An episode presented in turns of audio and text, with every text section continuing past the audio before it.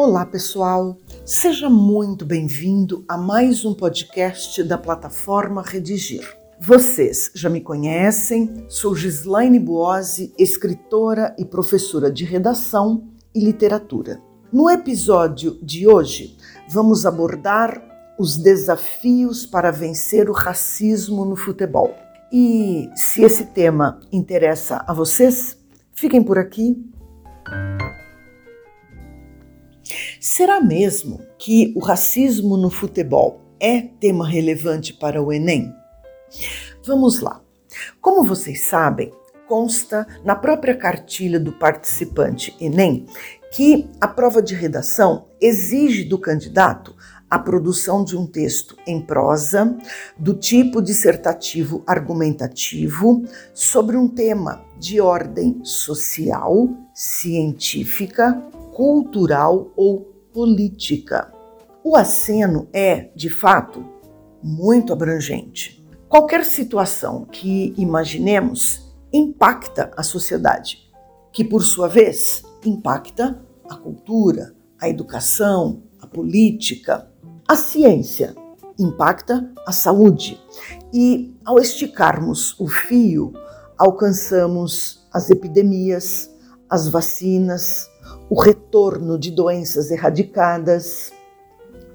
O racismo é crime? Sim, é crime inafiançável. Mas, inegavelmente, racismo envolve comportamento que retrata o perfil de uma sociedade. Estudiosos, inclusive, já tipificam o racismo social, cultural, recreativo, ambiental, esportivo. E a lista não se esgota aqui. Verdade seja dita, o racismo é sempre tema potencial, não apenas a redação do Enem, como também a de grandes vestibulares. Tá, mas ao longo do ano houve outras situações relevantes. Atentados, inclusive no Brasil, conflitos armados, casos de violência escolar, ciclones extratropicais, além do marco dos 35 anos da Constituição Federal, dos 70 anos da Petrobras. Ok, nenhum desses temas está descartado. E, convenhamos, não teremos dificuldade de enfrentá-los. Até porque, tanto quanto o racismo no futebol, essas situações foram fartamente veiculadas pelas mídias. Deixo aqui um outro despertamento. É o seguinte: temos de memória os últimos temas trazidos pelo Enem. Isso me parece um critério para eliminarmos possíveis recortes para esse ano. Mas acredito que nem todos conheçam os últimos temas da segunda aplicação do Enem, que é o Enem PPL, ou seja, o Enem que é realizado nas unidades prisionais. Daí, PPL, Enem destinado a pessoas privadas de liberdade. São temas muito bem escolhidos. Recentemente foram propostos medidas para o enfrentamento da recorrência da insegurança alimentar no Brasil, reconhecimento da contribuição das mulheres nas ciências da saúde no Brasil. Percebam, o INEP joga luz a acontecimentos sensíveis, significativos no Brasil. E então, o tema sobre o qual falaremos a seguir é sim potencial: desafios para vencer o racismo no futebol. Vamos lembrar das situações recorrentes vividas por jogadores brasileiros, quer seja nos estádios do Brasil, quer do exterior. Bem, feitas essas considerações, ah, só mais um detalhe. Claro, vocês devem estar preparados o tempo todo para qualquer tema. Até porque tema de redação não se adivinha. Levantamos, sim, hipóteses, probabilidades. Vocês que acompanham os podcasts da plataforma Redigir já sabem que temos uma estratégia excepcional. Nossa discussão está organizada para atender pontualmente aos comandos do Enem. E, desse modo, no primeiro bloco, fazemos o projeto textual que precisa ser desenhado logo no parágrafo introdutório, com a apresentação do tema, a lista de argumentos e a exposição da tese. Em seguida, ainda no primeiro bloco, falamos sobre repertório sociocultural.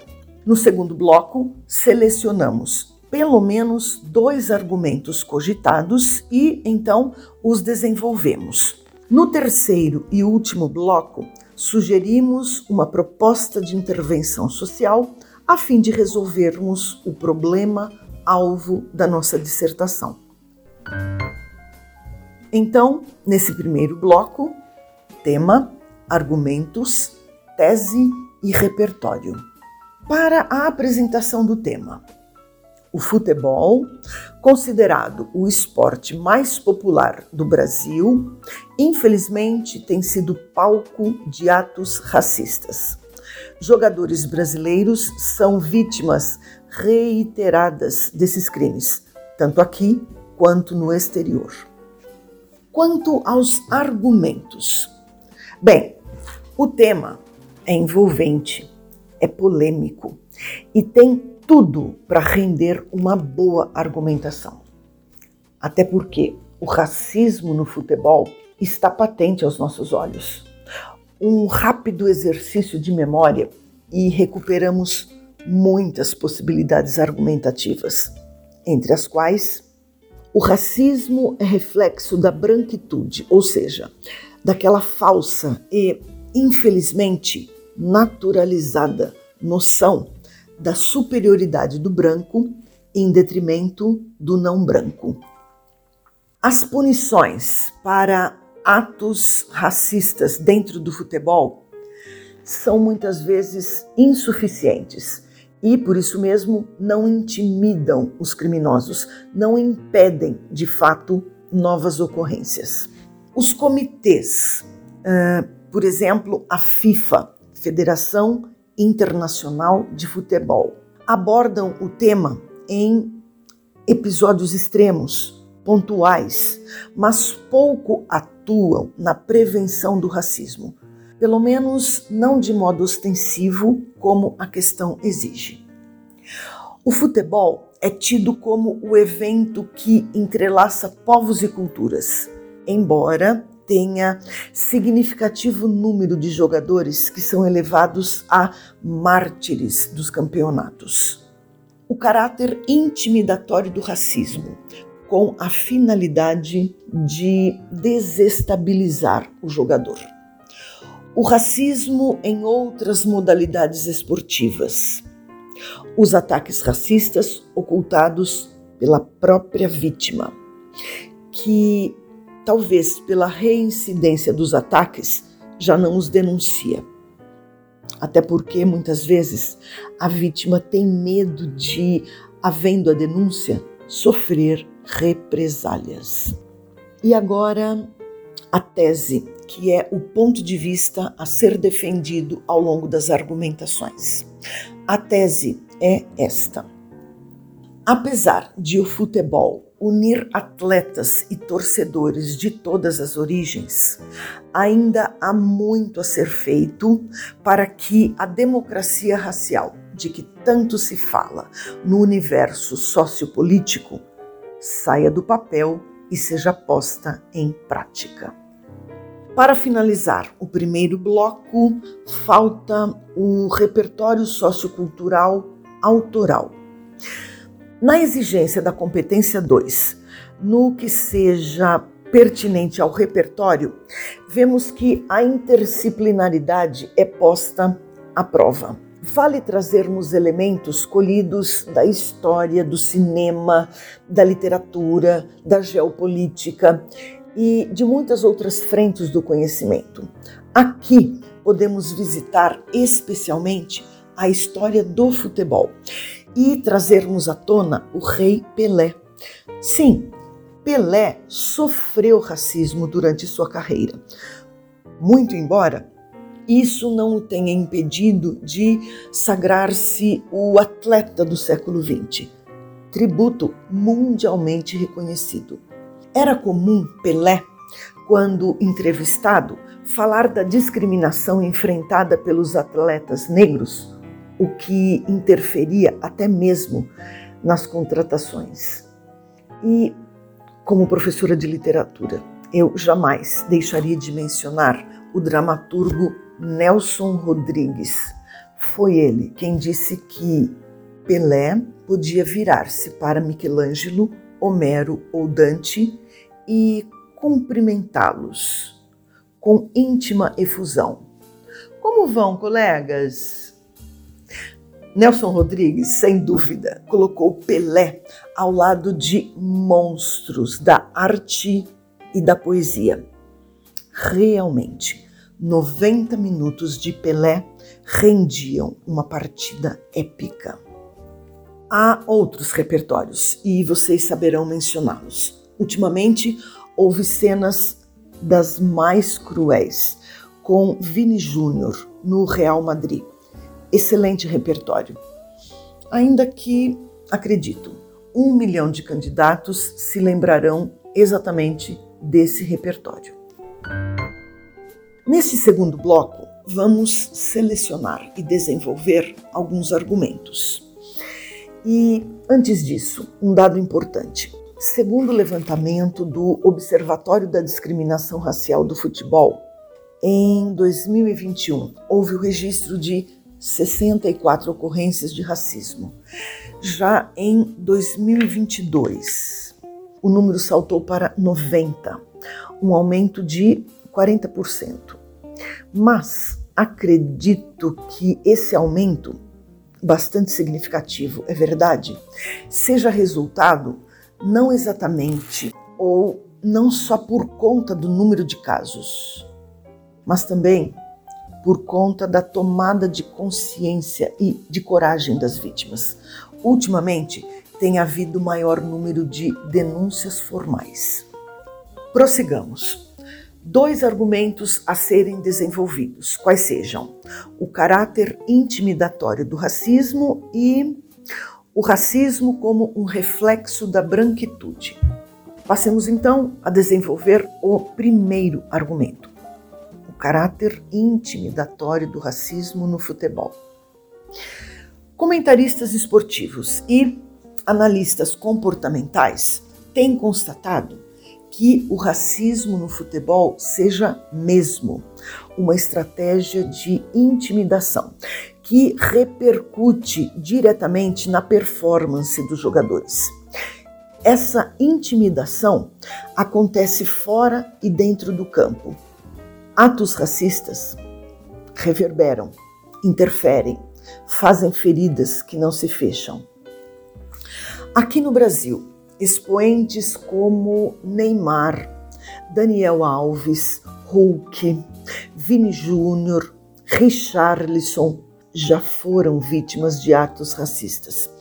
E esse aspecto, esse argumento solidifica a tese que formatamos lá no início. O racismo, quer em campo, quer nas arquibancadas, nos vestuários, nas redes sociais, desmascara a noção totalmente falida daquilo a que chamam democracia racial. Que democracia é essa que não se materializa durante uma partida de futebol, que demoniza uma arquibancada, que atropela direitos humanitários? Poxa vida! Situações como essas devem ser um alerta para os operadores do futebol, do direito esportivo, da diretoria de comitês internacionais, etc., a fim de que o futebol se firme. Recupere a competição saudável e agregadora. Segundo argumento selecionado para essa discussão, o racismo no futebol como reflexo da branquitude. Para ilustrar esse conceito, branquitude, valho-me de um fragmento de Caetano Veloso, segundo o qual Narciso acha feio o que não é espelho. Isso equivale a dizer que a visão narcisística motiva o preconceito, que sem dúvida tem por detrás a inveja, o inconformismo, a estupidez.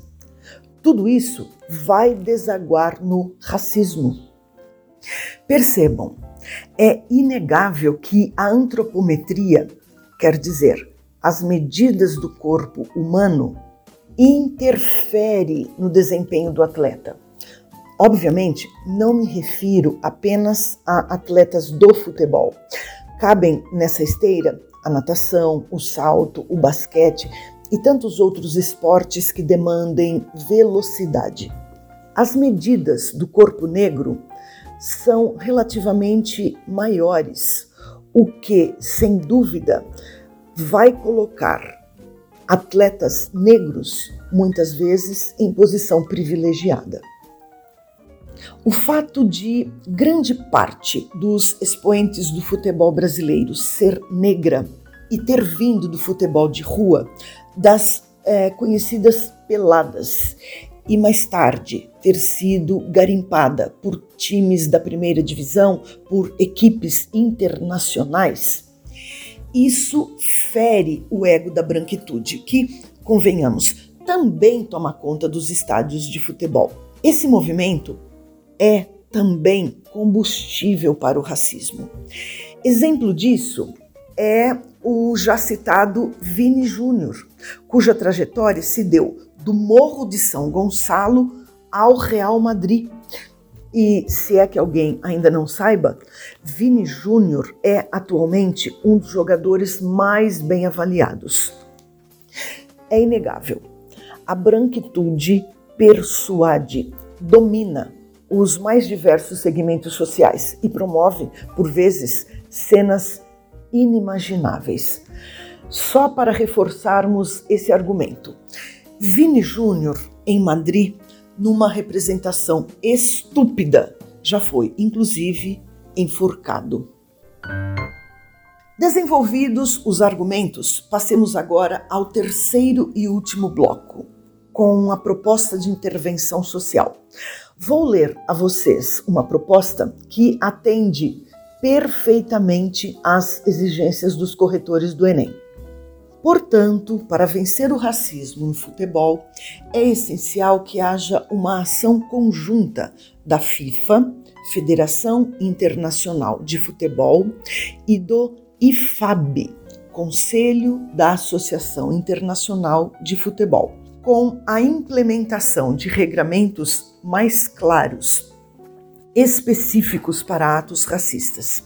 Tais regramentos devem ser feitos por meio de minuciosas análises táticas e comportamentais, com consultas aos materiais em arquivos audiovisuais, bem como com a oitiva não só de testemunhas dos crimes, como também de vítimas, com vista a recuperar-lhes a autoestima e a acabar de vez com o racismo. Isso feito, a bandeira da democracia racial em campo subirá ao pódio. Então é isso. Depois dessas considerações, sugiro que, se for preciso, ouçam novamente o podcast e façam outras leituras sobre o tema para então escreverem a dissertação. Postem o quanto antes e, assim que ela chegar corrigida, frequentem o percurso de aprendizagem da plataforma Redigir. Lá vocês encontrarão tópicos de gramática e listas de exercícios sobre os pontos a serem aprimorados nos textos. Antes de nos despedirmos, convido vocês a assinarem o podcast da plataforma Redigir. Um abraço, excelentes redações e até o próximo episódio.